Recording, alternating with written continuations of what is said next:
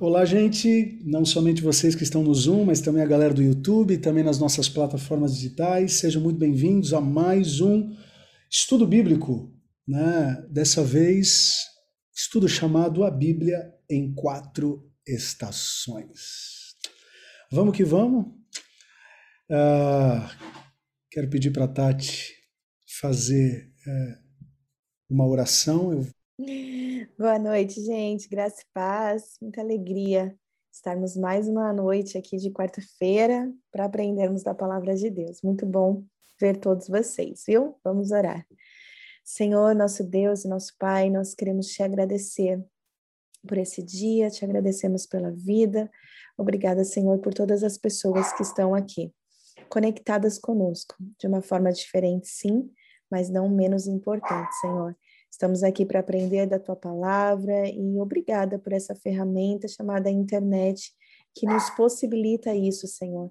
Nos possibilita estarmos aprendendo, estarmos é, em comunhão com os nossos irmãos e amadurecendo na nossa vida cristã.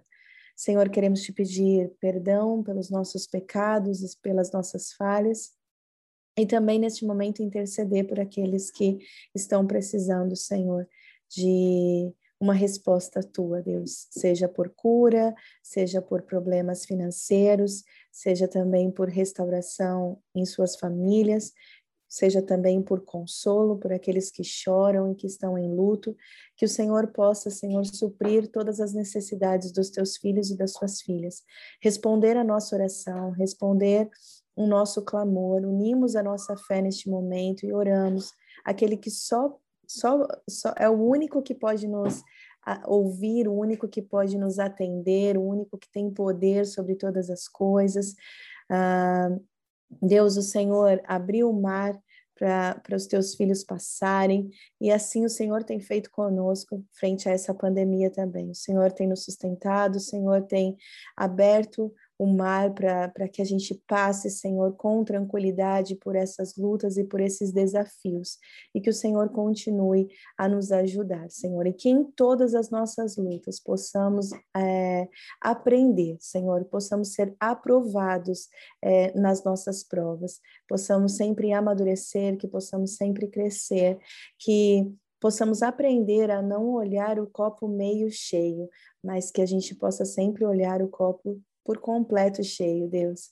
Que o Senhor esteja nos guardando, nos livrando de todo mal, esteja nos sustentando, a nossa igreja, os nossos pastores, os pilares das nossa, da nossa igreja, sustente, Senhor, cada ministério, uh, GCs, enfim, Senhor, todos aqueles que têm se empenhado em servir o teu reino, para que pessoas e mais pessoas sejam alcançadas, que o Senhor esteja nos ajudando nos re renovando as nossas forças e nos dando criatividade para levar da forma é, mais linda e abençoadora a tua palavra àqueles que precisam. Deus, muito obrigada por todo esse essas pessoas, esses irmãos e essas irmãs que estão aqui com a gente, uh, nos torne sensíveis à tua voz nessa hora, Senhor, e que a gente possa compreender tudo aquilo que nos foi, nos for ensinado. Deus, é o que nós pedimos e te agradecemos, no nome santo de Jesus.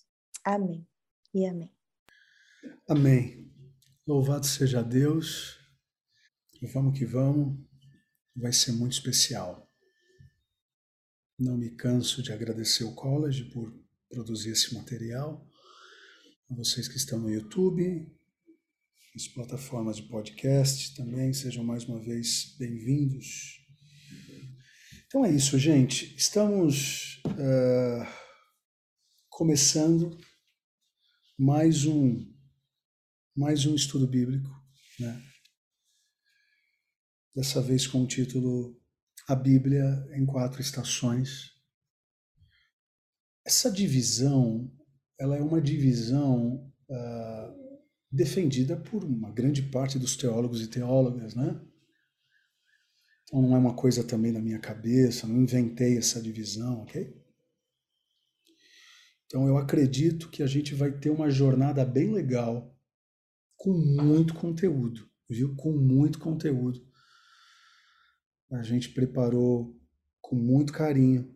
Hoje é o dia de pegar papel, caneta, uh, anotar, enfim, computador, porque realmente, para aqueles que estão levando a sério esses estudos, uh, te garanto que vocês não sairão é, os mesmos, assim como a gente tem tentado nos outros estudos acertar, a gente também está tentando acertar da melhor maneira possível. Então, hoje vamos falar a respeito de criação.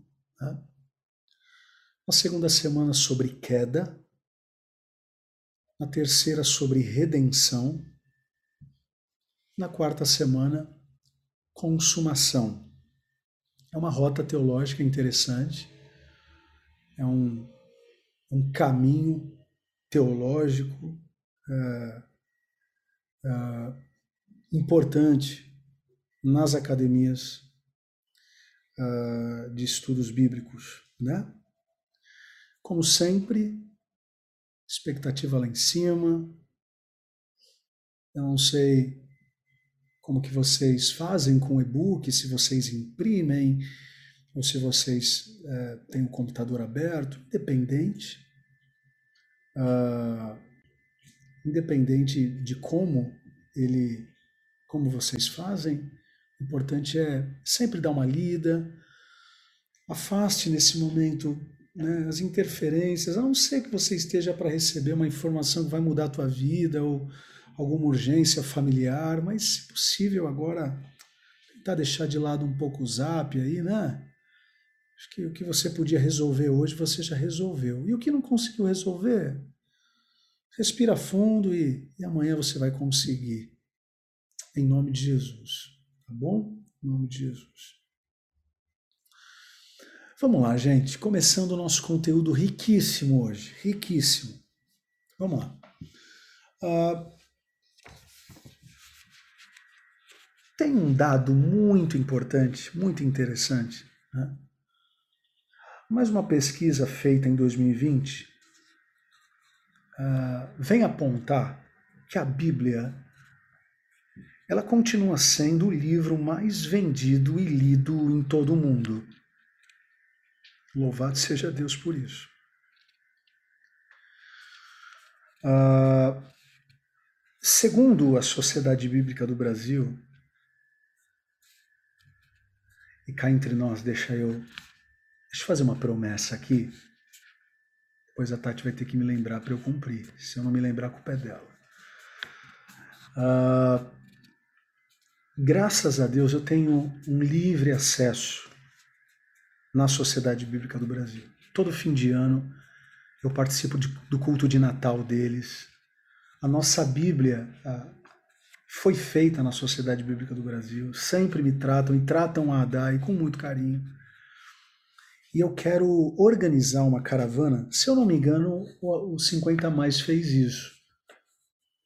Mas eu quero organizar uma caravana quando a pandemia passar para a gente tentar levar as nossas crianças, os nossos adolescentes, os nossos jovens lá na sociedade bíblica e os nossos adultos também, né? para a gente fazer um tour na sociedade bíblica. Vocês vão ficar impactados com essa digna empresa chamada SBB, Sociedade Bíblica do Brasil. Né?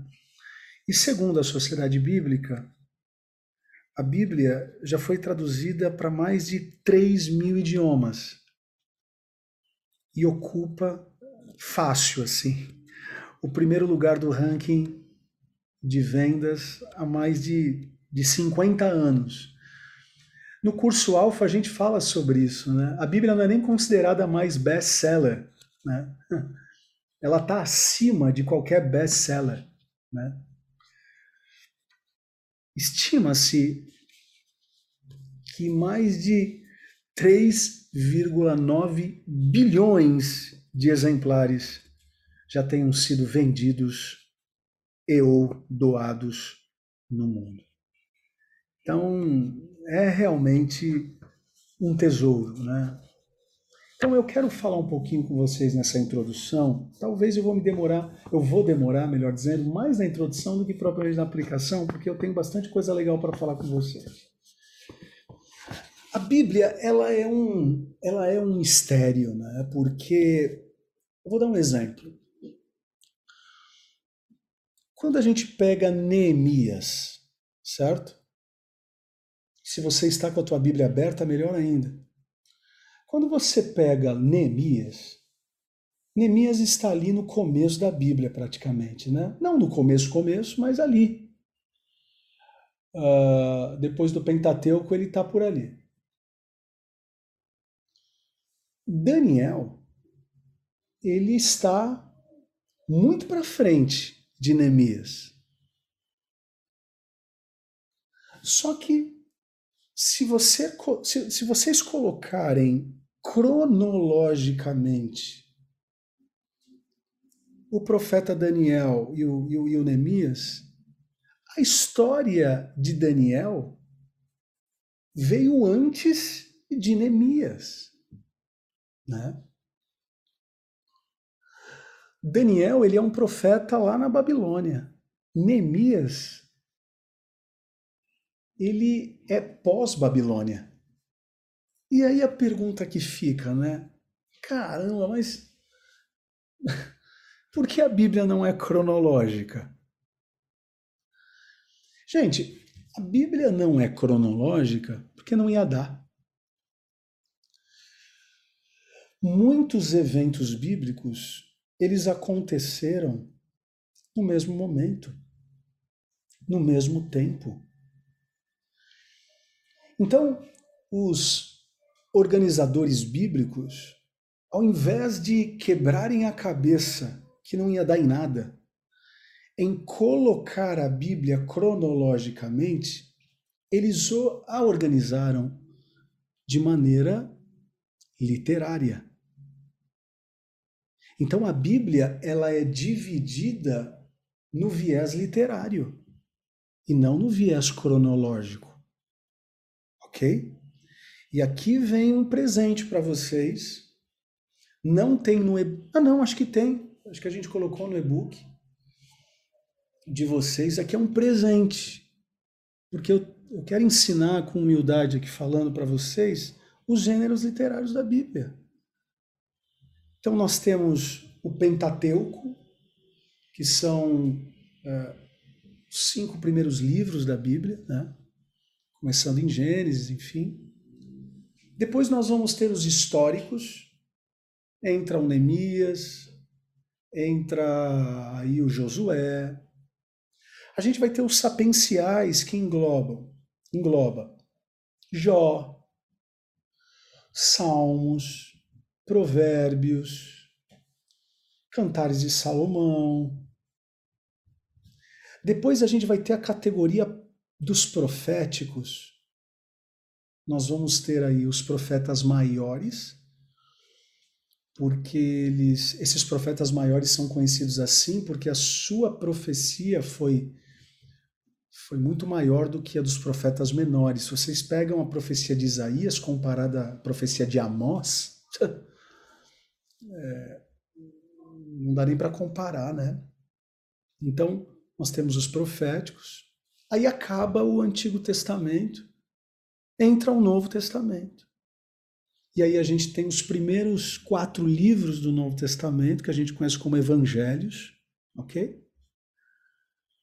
Depois a gente vai ter um histórico conhecido como Atos. Depois de Atos, a gente vai ter as cartas paulinas, né?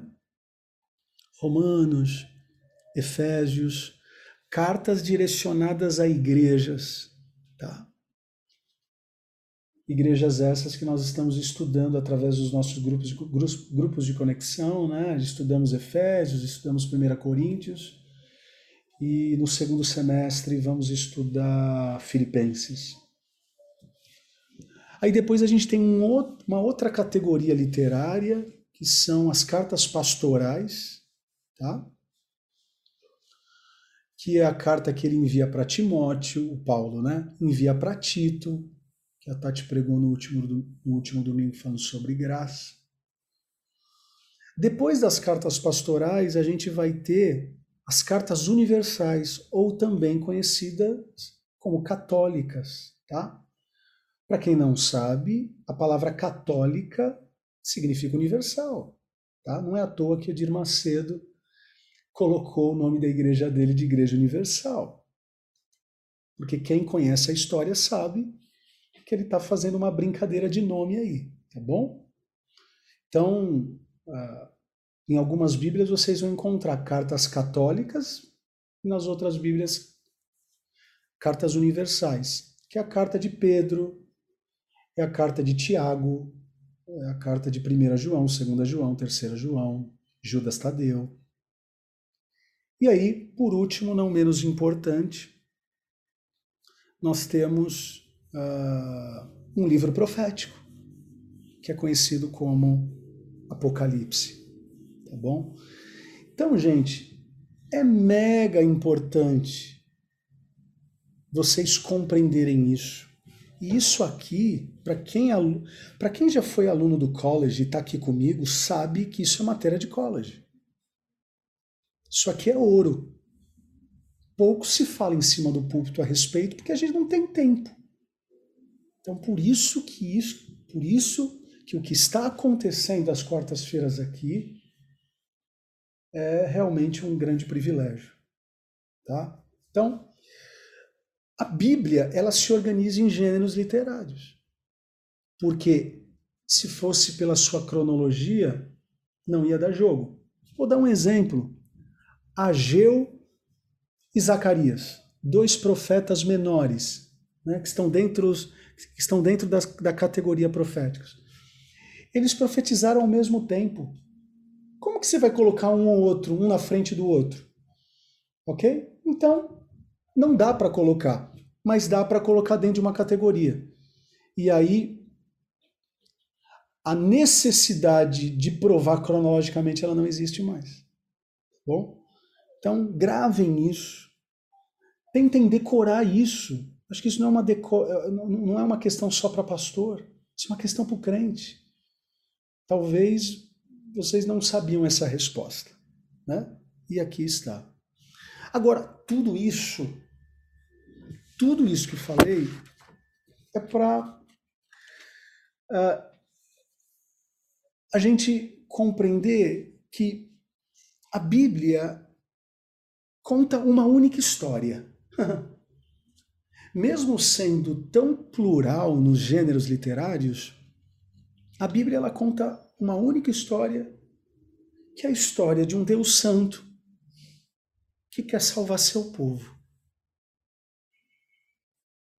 Agora, que povo é esse? Salvar do quê?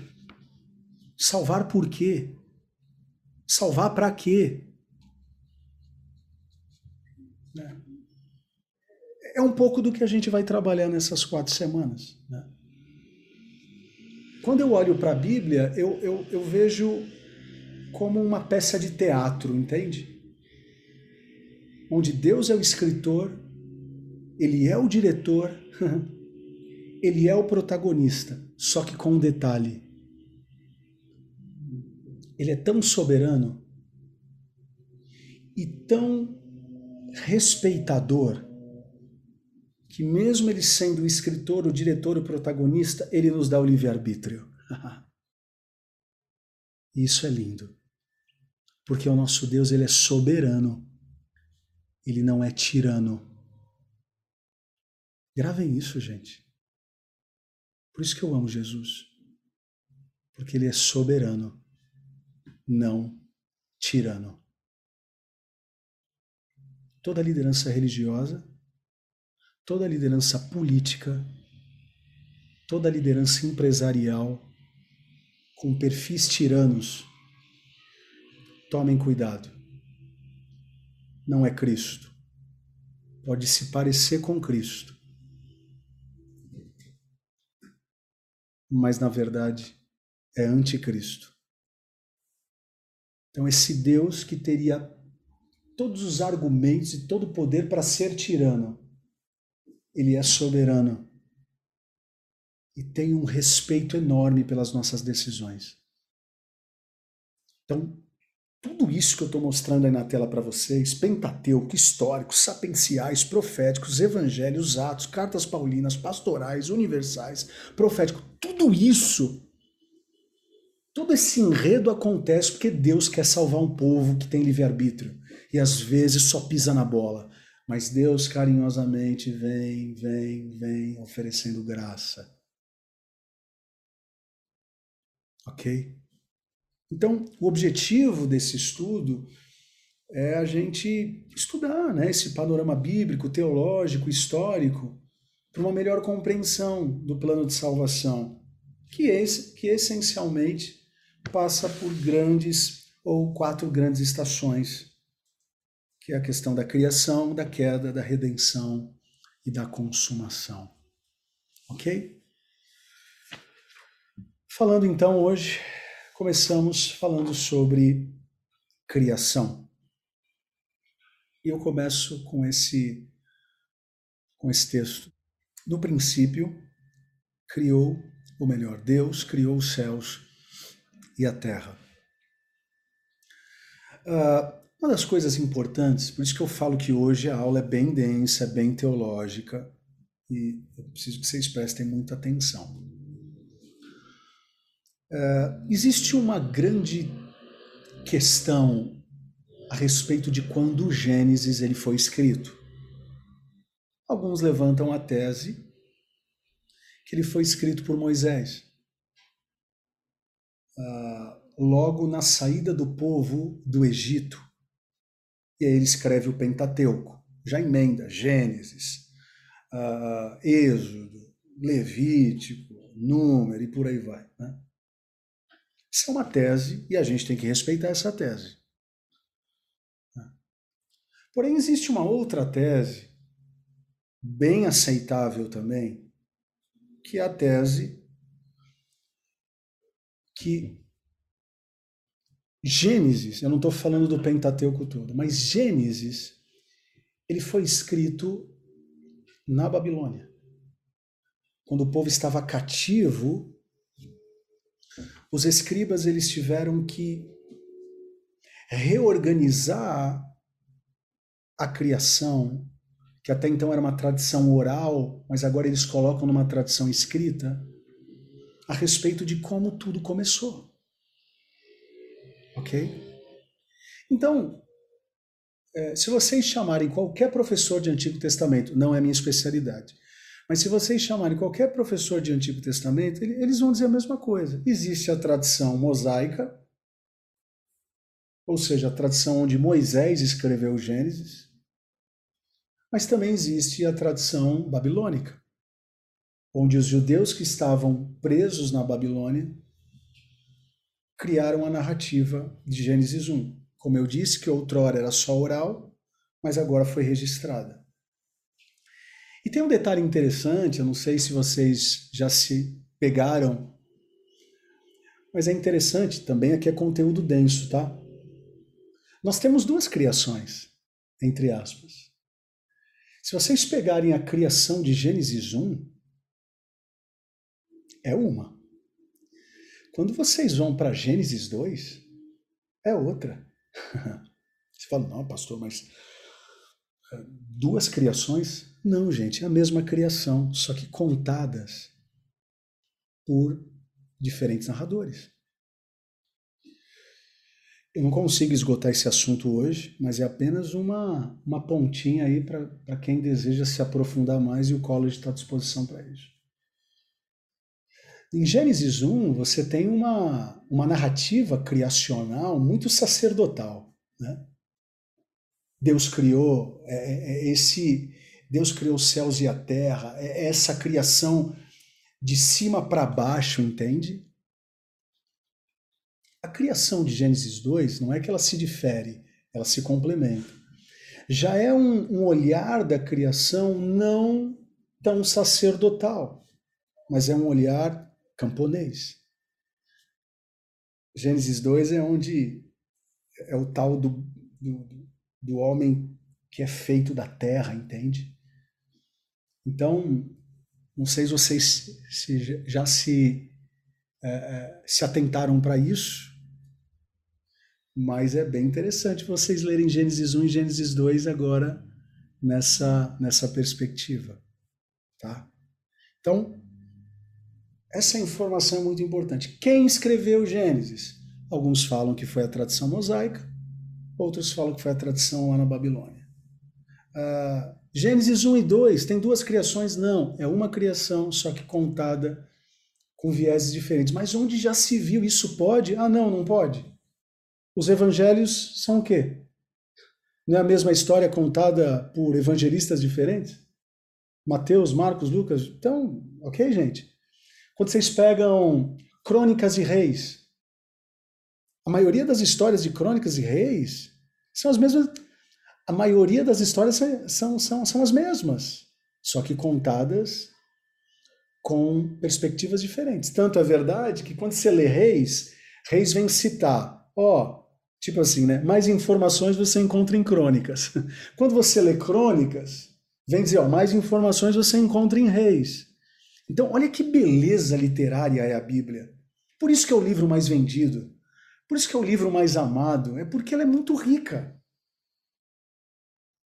sabe? Com todo respeito a Paulo Coelho, com todo respeito a, a homens que vendem milhões e milhões, mas nada pega a Bíblia, nada se compara a ela.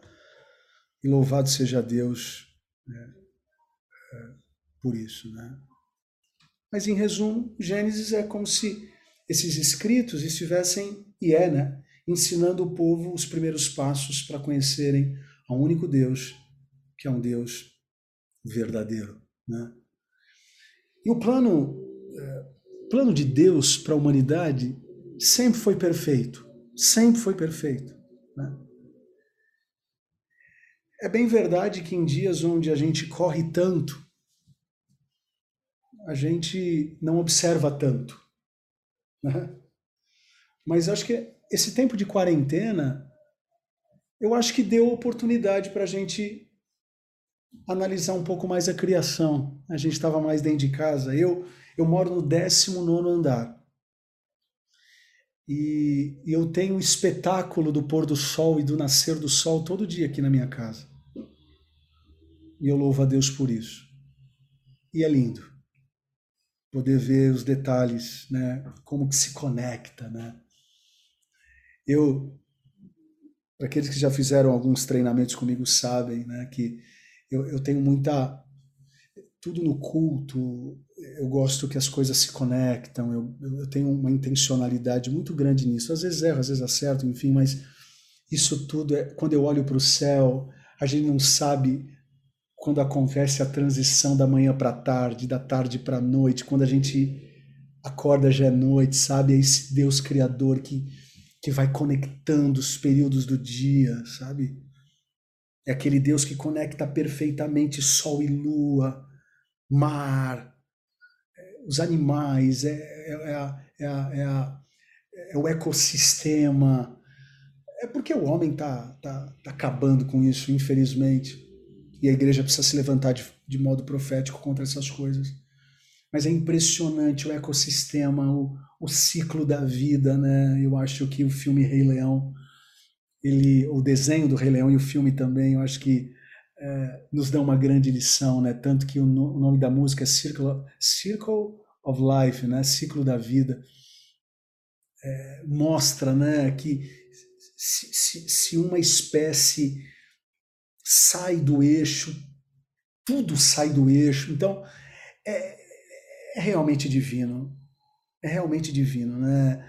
a gente saber que cada um de nós tem um, um DNA, até gêmeos idênticos, né? Possuem a mesma, não possuem a mesma impressão digital. Né? Então, que Deus é esse que poderia colocar e pôde colocar tudo ao mesmo tempo, né? Com tamanha harmonia, sabe? É realmente uma coisa espetacular. Então, o que a criação é capaz de nos revelar, né? mediante a tanto presente que Deus nos deu. É porque o homem virou cabeça de bagre mesmo e, e se não se converter vai não tem muito o que fazer. Por isso que volto a dizer, precisamos levantar de maneira de maneira diferente e influente nesse tempo. Mas o que a criação é capaz de nos revelar, né? quando a gente olha para tudo que Deus fez. Primeira coisa, a criação nos lembra que pertencemos a um Deus glorioso. Eu vou pedir para a Tati colocar no chat um texto muito lindo, que até deixei anotado aqui. Tá, Romanos 1, versículo 20. Romanos 1, versículo 20.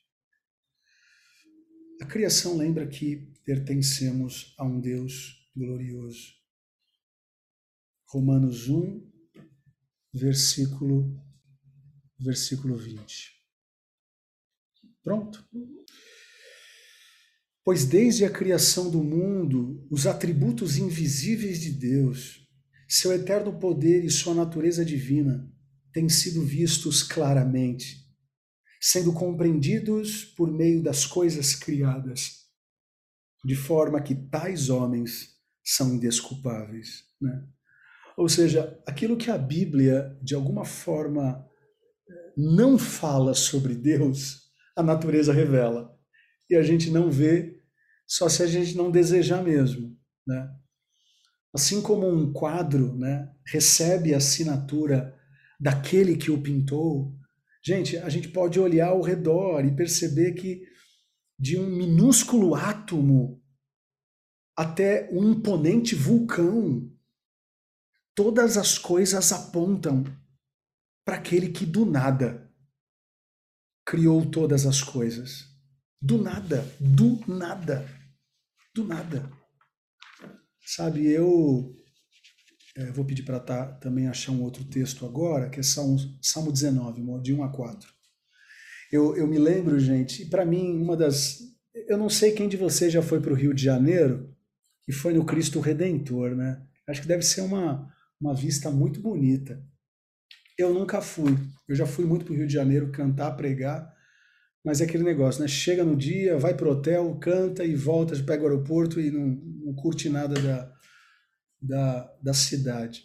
Mas, para mim, uma das uma das visões assim, onde eu me senti mais pertinho de Deus, foi quando eu estava no alto do Monte Hermon. Meu Deus do céu, gente. Acho que para quem aqui já subiu montanha, para quem aqui, alguém, alguém aqui já fez alguma aventura na natureza, sabe ah, quanto essas coisas nos conectam a Deus, sabe? Salmo 19, de 1 a 4, vem dizer: Os céus declaram a glória de Deus, o firmamento proclama a obra das suas mãos. Um dia fala disso ao outro dia, uma noite o revela a outra noite, sem discurso nem palavras. Não se ouve a sua voz, mas a sua voz ressoa por toda a terra e as suas palavras até os confins do mundo. Eu me lembro que uma certa vez eu preguei na ADA e nós estávamos na Agostinho Gomes ainda. E de quarta-feira eu sempre gostei de trabalhar série e eu trabalhei um mês inteiro é, sobre Salmo 19. Né? Foi muito especial, me lembro até hoje como foi edificante a gente estudar esse salmo que é tão rico. Né? Então, um olhar atento para a criação nos traz à memória né? a grandeza de Deus, né, nos mostra que o Criador não é uma divindade pequena, insignificante. O Criador não é mera mero é uma simples obra do acaso, né? É, é, é um não é, é mais do que qualquer tipo de deus grego ou romano a criação, a grandiosidade, os céus declaram, o sol, a lua, as estrelas, tudo isso declara o, o quão grande Deus é. Uma outra coisa é que o Senhor é sobre tudo. O Senhor está sobre tudo. Não há nenhum palmo do universo que fuja do controle. E a gente pode visitar o Salmo 139 se eu subir no céu, tu, estás. Se para baixo, tu estás. Se eu vou para o leste, tu estás. O oeste, oriente, ocidente. Se eu vou para casa da minha sogra, tá lá também. Se eu vou para casa um murmurador, tá lá. Se for para casa de um crente, tá lá. Se eu for para casa de um ímpio, tá lá. Numa roda de conversa de agnósticos e ateus, o Senhor tá lá. Toda a terra está cheia da sua glória. Esse é o tamanho do nosso Deus. Ele é um Deus presente, né? Tem uma música que eu gosto muito de cantar, é Tu és soberano sobre a terra, sobre os céus, Tu és Senhor. Absoluto, tudo que existe acontece, tudo sabes muito bem. Tu és tremendo, e aí fica linda a canção, né? E apesar dessa glória que tens, tu te importas comigo também. E esse amor tão grande eleva-me a amar, amarra-me a ti. Tu és tremendo. Olha, então, um olhar atento para a criação ela nos traz à memória a grandeza dele, a soberania dele e o quanto ele é particular para nós. Ao mesmo, tempo, ao mesmo tempo que ele é grande, ele é pequeno. Né? Tem uma canção também do Renascer Praise que diz: Eu não conheço teu rosto, mas te reconheço em todo lugar. Nunca toquei em tuas vestes, mas sinto o teu perfume no ar. Não sei como é a tua voz, mas o som dela me guia. Eu não consigo viver sem você na minha vida. Que amor é esse que se move dentro de mim? Intensamente me atraiu não consigo viver. Linda a letra, né, gente? Eu amo, eu amo te amar, Senhor. Gol, gol de letra. Golaço de letra essa música. Então, a criação nos lembra é, que pertencemos a um Deus glorioso. Outra coisa, a criação nos lembra que somos criaturas e não criadores. Ah, pastor, mas a gente é criativo, tá bom? A gente é criatura que faz criação. Uma criatura é criadora, mas o grande criador é somente ele.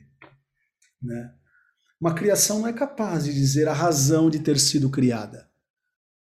Né? Se você perguntar para mim quais são as funcionalidades de uma televisão da, uma televisão da Samsung, eu não vou saber, a não ser que eu leia uma, um manual, entende? Mas a Samsung sabe. Então, assim como um eletrodoméstico ele é esclarecido pelo seu fabricante, num paralelo bem simplista, assim somos nós. Por isso que nós precisamos reconhecer o nosso lugar no sistema da criação, né? para que a gente não se ache nem melhor nem pior. E aí, para quem está nos ouvindo no podcast, no YouTube, aqui no Zoom, se você não entende quais são os reais propósitos da sua vida, revisita lá uma vida com propósitos, para você nunca perder de vista o porquê você foi criado, ok? O porquê você foi criado. Então a criação nos lembra que somos criaturas e não criadores. E precisamos eh, ser criativos, mas a criatividade sempre conectada a esse Deus, ele sim, criador. Né? Satanás não. Satanás ele é um, ele é um, ele é falsier, é fake. Ele engana bem. Infelizmente tem enganado de Gênesis ao Apocalipse, enganou muitos e tem enganado até hoje. Mas o grande Criador é o nosso Pai, o nosso Senhor. E esse espírito da criatividade habita em nós. Somos frutos dele. Ok? Então, quando eu falei né, a respeito lá da, da do tal do, do comercial do Burger King, né? Ok, eu também fiquei muito triste, como eu falei. achei desnecessário, muito infeliz. Mas, ei, mais do que cancelar o Burger King, vamos fazer uma, vamos fazer um comercial melhor, vamos ser criativos, porque do nosso lado está o Criador, não Satanás, entende? Então a gente precisa ter essa perspectiva da igreja. Agora, a gente tem dois caminhos. Ou a gente fica mais criativo em Deus que, que o outro lado, ou a gente vai tentar ganhar no grito. E no grito não ganha. Eu acho que tem que falar, tem que protestar de maneira pacífica, mas eu acho que a melhor forma de lutarmos contra as criatividades satânicas é sermos divinamente criativos, né? Maior é aquele que está em nós. É, mais criativo é aquele que está em nós do que aquele que está no mundo, né? O pastor Bill Hybels vem dizer o seguinte: mais do que ficarmos boquiabertos com as astúcias de Satanás mediante a sua criatividade, que como igreja possamos deixar o inferno boquiaberto sendo igreja. Né? Pastor Bill Hybels conta, ele foi um dos pastores da, da capelania né, quando o World Trade Center caiu, e aí ele chegou na frente daquela, daquele caos e o Espírito Santo falou no coração dele, Bill, por que o mal planeja tão criativamente bem para fazer o mal, enquanto muitas vezes a igreja planeja tão mal para fazer o bem? Então vamos pensar sobre isso. Vamos pensar sobre isso, ok? Podemos confiar que aquele que com poucas palavras colocou ordem no caos sabe bem como cuidar de nós. E nós precisamos cuidar da natureza, cuidar da criação, que a igreja seja esse sal que conserva e essa luz que ilumina, né? eu coloquei no meu Instagram, não sei se todos vocês viram, mas eu vou abrir aqui e vou falar. Ó, eu coloquei essa imagem aqui, dá para ver aí, tá? Dá? Ok? Eu escrevi na legenda: é melhor acender uma vela do que amaldiçoar a escuridão. Essa é a igreja que eu acredito. Uma igreja que não fica amaldiçoando Burger King, mas uma igreja que acende uma vela para que a gente consiga iluminar esses comerciais, essas propagandas obscurecidas por Satanás. É isso que eu acredito, tá bom? Terceiro e último, a criação nos lembra que somos espelhos do Criador. Né? E aqui vem um dos versículos mais lindos da Bíblia. Então disse Deus: façamos o homem a nossa imagem, conforme a nossa semelhança. Quero me atentar com vocês a palavra façamos. Óbvio que todo cristão remete esse verbo na primeira pessoa do plural, né, o façamos, a Trindade, né, Pai, Filho e Espírito Santo. E realmente essa é a melhor explicação dentro da ótica cristã. Agora você pergunta, né? Tá aí o judeu. o judeu não acredita na Trindade, né? Ele acredita só em Deus Pai. Ah, qual é a resposta que ele dá para Gênesis 1? Sabe o que eles falam aí, gente? Que o façamos aí não é Deus com o Pai e o Espírito Santo mas é Deus com o corpo angelical, né? com todos os seus anjos em torno. É como se fosse um clamor de todo o céu para fazer a humanidade. Só que aí tem um problema. Essa teologia ela traz um problema. O problema de que, a partir do momento que eu chamo que os anjos fazem, aí eu vou dizer que o anjo é criação, é, o anjo também é criador. Então, é uma teologia muito fácil de ser rebatida, por isso que a gente acredita que de fato esse façamos tem a ver com o Pai, Filho e Espírito Santo. O que, que isso nos ensina? Nos ensina a riqueza da Trindade. Nos ensina que se o Criador trabalha em unidade, por que nós, seres humanos, achamos que podemos fazer as coisas sozinhos? Né? Então, Deus espera da igreja dele a mesma postura. Então, quando a gente pensa, ah, não, mas eh, nós somos imagem semelhança, caramba, então nós somos mini deuses? Não. Na verdade, e a gente ensina isso no Start, nós temos alguns atributos que Deus compartilhou com a gente em relação à sua, à seu, à sua essência e outros atributos não. Quer ver? Atributos uh, não compartilhados, ou seja, características divinas que ele não nos deu: soberania, eternidade, onisciência, onipresença, onipotência, imutabilidade. Isso aí, gente, vamos tirar o cavalinho da chuva. A gente nunca vai ter isso. Agora, existem atributos que Deus compartilhou com a gente dentro dessa perspectiva da imagem e semelhança: retidão, justiça, amor, verdade, domínio próprio e por aí vai. Aí você pode pegar a lista lá do, do fruto do Espírito e todos os nove gomos, esses são atributos compartilhados de Deus. Né? Então, nós somos espelhos do Criador. E Ele espera que sejamos seus representantes aqui na Terra. Não é à toa se eu não me engano, se eu não me engano o apóstolo Pedro vem dizer que nós somos embaixadores dele.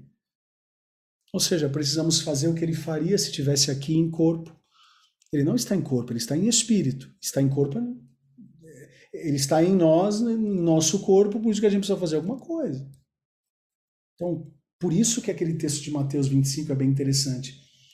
Se derem de comer para um, um pequenino meu, é como, como se vocês estivessem dando para mim.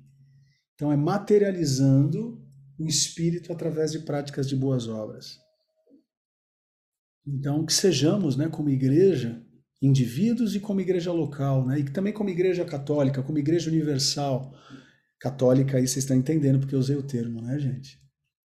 Universal. Igreja universal barra católica, um modo genérico. Eu não estou falando da igreja católica apostólica romana. Olha só como é importante a gente conceituar lá atrás, porque agora eu já posso falar em termos teológicos. Nós, como igreja universal, nós, como igreja católica, igreja é, global. Eu acho que esse é o termo que mais se encaixa hoje, né?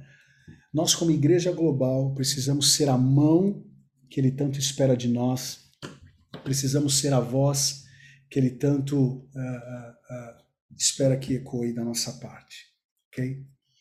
Em termos bem simples, ter a imagem e semelhança dele significa que fomos feitos para nos parecermos com ele. As nossas ações, as nossas reações, os nossos pensamentos, os nossos desejos. Né? Uh, Billy Graham escreveu uma frase muito bonita que diz que somos a Bíblia ou as Bíblias né, que o mundo está lendo.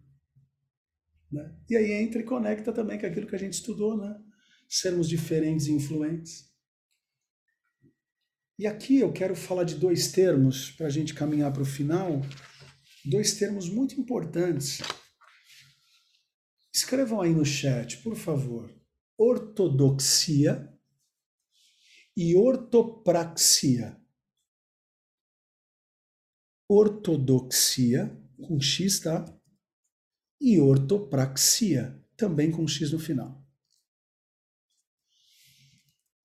É, porque é o seguinte, né? Nós somos muito implacáveis quando a gente ouve algum tipo de heresia, quando algum pastor, ou a gente entende que é uma heresia, né? Quando você ouve um pastor pregador falando alguma coisa, nossa, ah, não, não, ele está errado, ele é um herege. Nós somos bem implacáveis. E não que a gente não tenha que ser. Mas eu acho que se a gente fosse tão implacável Assim como nós somos implacáveis com pessoas que erram, talvez, na ortodoxia, e se nós fôssemos implacáveis com a gente quando a gente erra na nossa ortopraxia? O que eu quero dizer com isso? A gente ama quando um pastor prega a Bíblia no púlpito. E a gente refulta quando um pregador não prega a Bíblia. Mas e quando nós não somos a Bíblia aberta? Nós somos implacáveis? sabe? Nós ouvimos há uns meses atrás uma série de críticas que foram feitas ao pastor Ed Renekiewicz. Todo mundo não, ele não foi ortodoxamente correto, uh, não, ele não foi. E, meu, olha, tem gente que foi cruel nos comentários, né? Não que eu precise concordar com tudo que ele falou e nem vocês. Mas será que nós também somos implacáveis com nós mesmos quando a gente não pratica o que a gente sabe? Porque é fácil falar quando o outro erra quando fala. Mas a gente se corrige quando a gente não pratica aquilo que a gente acredita. Sabe? Então eu acho que a gente precisa ter um pouco mais de humildade. Sabe, como meu pai falava assim, abaixa a bola. Eu me lembro que uma vez eu estava é, jogando um campeonato de escola e meu pai foi me ver. E por conta da, da correria, né, horário dele, loucura, ele, ele me via muito pouco jogando futebol, né? Nos campeonatos, que aconteciam sempre à noite, né? Sempre ele tinha uma atividade e tal na igreja. Então ele me via muito pouco. Mas quando ele ia, imagina o meu coração, né? Doido para jogar tudo que eu não joguei nos outros jogos, eu queria jogar e mostrar para ele. E um dia acabou a acabou a, o jogo ele entrei no carro, ele falou assim, ô, baixa a bola mais. Você não é craque, não. Você tem que entender que você não é nenhum Romário. Na época era o Romário que era a referência, né? Você não é Romário, não. Você precisa ter humildade de, de reconhecer que você é um jogador bom, mas não é esse craque, não. Então, seja mais uh, se fala, seja mais generoso com os seus colegas, toca mais a bola, você é muito faminha. Então acho que muitas vezes a gente é muito faminha. A gente é a gente se acha muito. A nossa ortodoxia está às vezes tão afiada, mas a nossa ortopraxia está cega. Vamos ter mais humildade de saber que o Ed René, ele pode errar e pode acertar. Pastor Hernandes Dias Lopes pode errar e pode acertar. Eu tenho o direito de errar e acertar. Vocês têm o direito de errar e acertar. Eu acho que a gente precisa ter um pouco mais de humildade e conectar mais a nossa ortodoxia, ou seja, a nossa teoria, com a nossa ortopraxia, que é a nossa prática. Né? Certa vez Benjamin Franklin disse: achar que o mundo, né, e aqui caminhando para a conclusão, achar que o mundo não tem um Criador é o mesmo que afirmar que um dicionário é o resultado de uma explosão numa tipografia. É, então, com todos que defendem a tese do Big Bang, até respeito quem fala isso, mas eu eu acho que eu tenho que ter muita. Eu tenho que ter mu muita fé para acreditar que o Big Bang criou tudo. Né? Olha, eu vou ser sincero. Para ser agnóstico ou ateu, o cara tem que ter mais fé do que eu. Porque é, uma loucura mesmo, né? Então, se a gente der um olhar honesto ao mundo, e não somente ao mundo, eu encontrei aí uma, uma, uma série né, amor? A gente encontrou uma série no, no Netflix. Não precisa nem olhar para a natureza, não. É só conhecer um pouco mais o corpo humano. Deixa eu mostrar aqui para vocês. Para quem tem Netflix, olha que série, série maravilhosa que eu vou mostrar para vocês. Se vocês puderem assistir. Para quem trabalha na área da saúde, então, é uma Deixa eu só me organizar aqui. Deixa eu ver aqui. Aqui. Ah.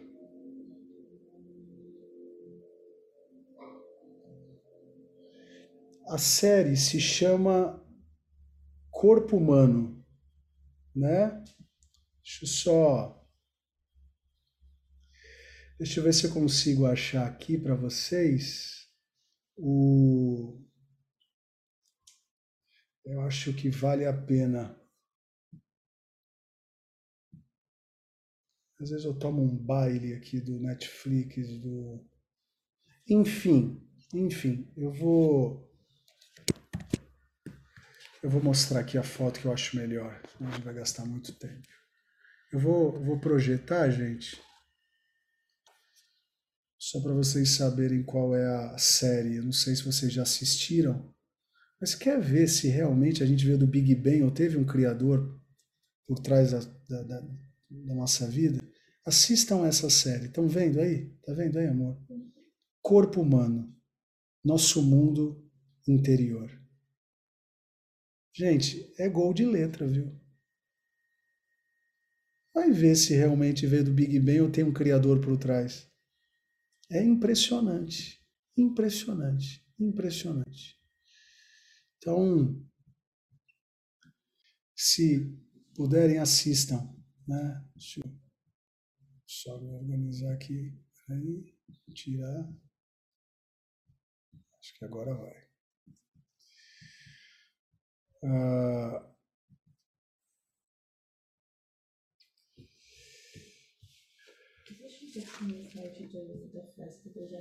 Ah, tá. Vou deixar. Sabe, a criação revela a glória de Deus. Os céus e a terra, os mares, estrelas, os animais selvagens, as flores do campo, né? tudo foi criado por Deus, Deus perfeito, que através da criação dele tem sido exaltado. Né? E aqui, gente, antes da gente ir para os nossos exercícios de fixação, quero fazer outras perguntas, sabe? Uma pergunta honesta. A nossa vida tem sido um reflexo de Deus. Nós temos sido essa Bíblia aberta. Né? Sabe, quando as pessoas passam por nós, elas encontram Deus, não no discurso ortodoxo, mas na ortopraxia. Entende? Enfim, antes da gente ir para o exercício, eu queria fazer uma oração. É, colocando diante de Deus esse conteúdo, sabe? Pai, muito obrigado. Obrigado porque aprendemos aqui algumas coisas. Né? Dentre essas coisas, aprendemos que a criação nos lembra que pertencemos a um Deus glorioso. Obrigado. A criação também nos lembra que somos criaturas e não criadores. E a criação nos lembra que somos espelhos do Criador. Muito obrigado, Deus. Obrigado porque fomos criados para te adorar. E como essa aula está se conectando com a aula de uma vida com propósitos. Muito obrigado. Fomos criados para te adorar. Em Cristo Jesus. Amém. Três perguntinhas. Olha ao seu redor. O que mais te chama atenção na criação de Deus? Tentem colocar aí no chat, gente. O que você olha que te conecta com Deus? Pensando em natureza, eu vou dar minha resposta aqui. Eu tenho um negócio com lua. Lua é um negócio que eu tenho. Depois da Tati, eu tenho uma quedinha pela lua. Eu gosto de lua. Né? Tem aquela música secular do Cassiano, A Lua e Eu, hein? Quem é mais velho sabe o que eu estou falando. Mais um ano se passou. Ixi, agora que vamos excluir cantando música secular. Eu gosto. Essa música chama Lua e Eu. Essa música, eu gosto dela. Uh, coloca aí no chat. Qual, qual é o elemento da natureza que mais te chama, que te conecta a Deus? Para mim, a lua, o mar, não é verdade, pegou pesado também. Animais, mar, o mar e a sua imensidão, gestação, o campo.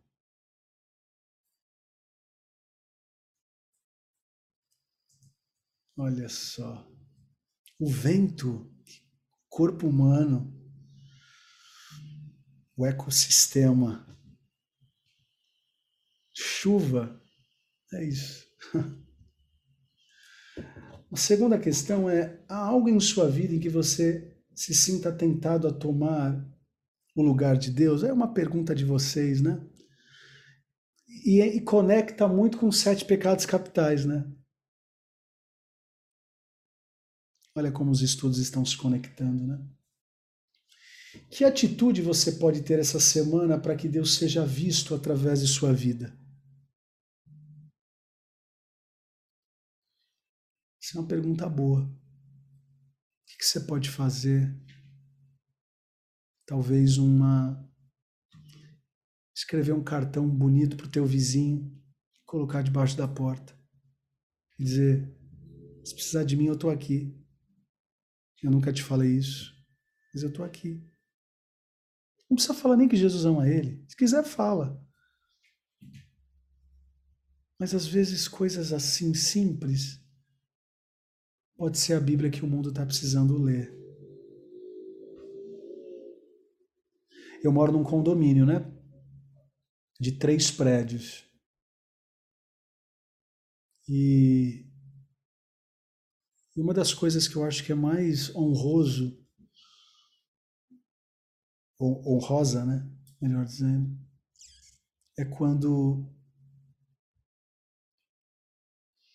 eu tenho a conduta ética de passar por qualquer prestador de serviço aqui e dizer bom dia, boa tarde, boa noite. Deus te abençoe. Muito obrigado. Segura a porta do elevador. Parece coisa simples. E quem é de tradição pentecostal não leva muito a sério isso, não. Isso aí não é mostrar poder de Deus. Poder de Deus é língua estranha, só. Eu acho que não. Eu acho que Deus ele tem prazer em se revelar muito mais nas coisas ordinárias do que no extraordinário. Jesus por várias vezes disse: olhe para o campo, olhe para os passarinhos, né? Já que eu cantei a música secular, só para vocês não acharem que eu desviei, tem uma música de crente que diz assim, ó. Como é aquela música da. Oh, Aí meu você Deus. não lembra, né? Aí eu não lembro. Meu Deus, sou um pecador. Graça me alcance. Ai, meu Deus do céu. Ah, lembrei. As aves do céu cantam para ti as feras do campo revelam teu poder. Quero louvar, quero levantar as minhas mãos a ti. Quero louvar-te sempre mais e mais. Quero louvar-te sempre mais e mais. Buscar o teu querer tua graça conhecer, quero louvar-te. As aves do céu cantam para ti, as flores do campo revelam teu poder. Quero louvar, quero levantar as minhas mãos a ti. Que é isso, hein? Só, só nossa Assembleia de Deus tem de Cassiano a Cassiane a música dos anos 80. Qual é a Assembleia de Deus que faz isso, gente? Nenhuma. Certo? Enquanto eu tomo minha água aqui, tem alguma pergunta, gente? Coloque aí no chat, por favor, tá bom? Murilo está falando, acho que não entendi a pergunta 2. Há algo em sua vida em que você se sinta tentado a tomar o lugar de Deus? Murilo é na ideia um pouco da idolatria, entende? Que todo pecado ele tem um viés idolátrico, né? Às vezes tem, tem pais que idolatram seus filhos, tem gente que idolatra seus empregos, tem gente que idolatra os seus currículos. E Deus sai do centro, entende? Então é uma às vezes a gente quer ser mais criador do que criatura. É tomar o lugar de Deus no seu coração. Tomar o lugar de Deus no coração. Ah, não, não. Transcendente, não. Transcendente, não, não. A ideia transcendente não. É mais aqui, né? e ocupar o lugar que o espaço que Deus tem Exato, exato. A chance do Big Bang ter acontecido, como falam que aconteceu, é muito menor do que fra... um furacão passar por um ferro velho cheio de peças e sair com um Boeing 747 montado em um perfeito funcionamento. Wayne Cruden, Teologia Sistemática. Exatamente, Danilo. Exatamente. Quando você disse que exercemos essa imagem de Cristo, entra a ortopraxia. É, a ortopraxia tem a ver com prática a ortodoxia tem a ver com teoria, ok? Então precisamos ser ortodoxos, sim, ou seja, apegados à real mensagem, mas precisamos ser ortopráxios também, né? Nem sei se essa é a conjugação, mas enfim, ortodoxia e ortopraxia. A nossa prática. Isso. É, e a melhor forma da gente praticar o evangelho é sabendo dele. Por isso que ortodoxia e ortopraxia é, é, é, como duas asas de uma, de uma gaivota. Gaivota voa? Voa, né? É, voa, né, gente? Gaivota voa, né? É, se tirar uma asa não vai rolar, entende? Ah, não, eu tenho ortodoxia. Conhece gente que sabe a Bíblia de Gênesis ao Apocalipse, mas o cara não, não evolui em nada na vida? É um cabeça de bagre. Eu conheço um monte de cabeça de bagre. Tem, gente, deixa eu falar uma coisa. Tem teólogo que vai para o inferno.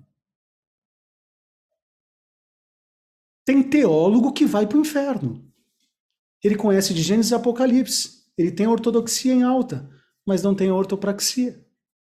Assim como tem pessoas que têm dificuldades de compreender a Bíblia de Gênesis e Apocalipse, mas o pouco que entendeu é suficiente para colocá-la no céu em Cristo Jesus. Significa que a gente não tem que aprender? Não, não significa isso. Mas significa que a gente tem que conectar. O John Wesley falava isso muito. Deixa eu falar uma coisa. Vocês acreditam que 90% dos institutos teológicos não se ensina a respeito de oração, de vida com Deus? Quando nós abrimos o college, esse foi um dos compromissos que eu coloquei que John Wesley me inspirou no século XVIII. É importante ensinar Antigo Testamento, é importante explicar Novo Testamento, mas se a gente não ensinar também vida de oração, vida devocional, vida prática, adianta. Volto a dizer, tem muito teólogo que vai para o inferno e tem muito Mobral que vai para o céu. Para quem não sabe o que é Mobral, um bom sujeito não é. É porque nasceu depois de 2000. Tem mais alguma pergunta, gente? Vocês não estão perguntando nada, hein? Vocês estão fracos, hein? Meu Deus do céu. Estão muito fracos. Eu acho que vai ser uma jornada interessante essas quatro semanas. Hoje falamos só de criação e é óbvio que a gente não esgotou o assunto, né? Agora, semana que vem, a gente vai falar sobre queda. É quando essa criação quer se parecer demais com o Criador. É a proposta da serpente. Ah, vai, come isso aí. Deus não quer que você coma porque você, ele tem medo de você tomar. E aí? Oh, meu Pai amado. Tem misericórdia. Tem misericórdia. Seguinte, é, só para gente Olha só, deixa eu falar uma coisa importante para depois vocês não compreenderem errado. Esse material que nós fizemos, ele é um material gerado por nós aqui do college, tá? Uh, nós fomos inspirados nos temas mediante uma um livro, mas 90% desse conteúdo não está nesse livro. Mas esse livro, ele nos inspirou para tal, nos inspirou a fazermos as pesquisas, e ele é um livro que, olha, é maravilhoso. E eu, para quem quer se aprofundar em assuntos teológicos, de utilidade pública, para esse tempo tão desafiador que a gente está vivendo, eu sugiro essa compra né, eu sugiro essa compra. E, e para minha grande alegria, esse livro já está disponível na da Store. Olha só, adaistore.com.br. Esse livro aqui, ó, John Stott, O Cristão em uma Sociedade Não Cristã. Gente, esse livro aqui, ele é gol de letra. Gol de letra. E para quem nunca entrou na, na da Store, ó, inclusive aqui temos aqui Conferência Flores. Certo, Brasil? Camiseta bonita, jornal bonito. Que é isso. Um dia vou ser pastor dessa igreja. Tudo com excelência. Esse livro é show de bola. Show de bola. Eu livro, é um livro grosso. Eu livro três, eu leio três, quatro páginas por dia dele no meu momento devocional. É, é gol de letra, gol de letra, tá? Tem uma pergunta? Pastor Adai acredita em um Gênesis literal, seis dias e 24 horas de criação e um de descanso? Não. Eu acho que Adai é plural, né? Vocês são Adai. e aí eu tenho que dar o direito, mas eu não acredito não, até porque naquela época não tinha relógio. Entende? Eu acredito que foram eras, foram momentos, né? Eu gosto de pensar, não estou cravando, eu só estou falando que eu gosto de pensar em cada dia, em cada era paleozoica. Eu acho interessante a gente pensar a respeito, que falam de seis, sete eras, não é isso? Mas é que é só uma viagem minha aqui. Não vai me perguntar se tem dinossauro, hein? Pastor, tem? Eu acho que teve, gente. Eu acho que teve. Em que momento? Aí a gente conversa outro dia aqui. É, aquelas perguntas, né? Pastor, Adão tinha um umbigo? Ah. Ah, não, gente. Eu. Ah, não, não, não. Em nome de Jesus. Se você acha que você vai para o college para saber se Adão tinha um umbigo, vai não. Não, vai. Eu vou te, te mostrar o programa do Siqueira, eu, tem outros programas para você rir. É, não, não. Isso não vai mudar a nossa vida. Agora, eu gosto de pensar, Júnior, eu gosto de pensar. É, eu não acho que a Bíblia tem que ser lida literalmente, sempre, porque ela é muito poética em alguns momentos, ela é muito parabólica. O próprio Jesus usou de parábolas, né? Então, agora, a gente precisa dos estudos bíblicos e de, de boas exegeses para compreender aonde é aonde é simbólica, aonde é literal, e a gente precisa de a gente precisa de ferramentas teológicas para isso, né?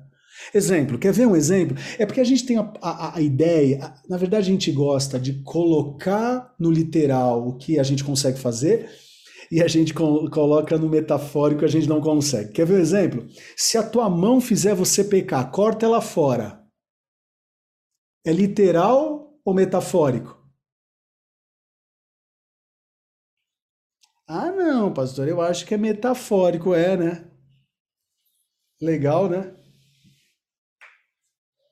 Aí olha para a criação, não, é um dia de 24 horas. Caramba, é, isso vai mudar a nossa vida? Ah, pastor, mas Deus descansa. Só descansa quem cansa. Ei, gente, o texto bíblico vem falar que ele descansou, não é porque ele ficou cansado, não. É para ensinar um princípio para nós. Que a criação precisa descansar. Sabe? Então, a gente tem que tomar muito cuidado. E o college e tantas outras instituições teológicas, elas ajudam a gente nessa ideia. Agora, pastor, eu acredito que foi 24 horas. Eu vou ficar brigando com quem acredita? Eu tenho mais que fazer, gente. Entende? Então, acho que a gente tem. Ontem, gente, aconteceu uma, uma coisa. Antes de falar, quero mandar um beijo e um abraço para todo mundo que está no YouTube e todo mundo que está no podcast. Que Deus abençoe vocês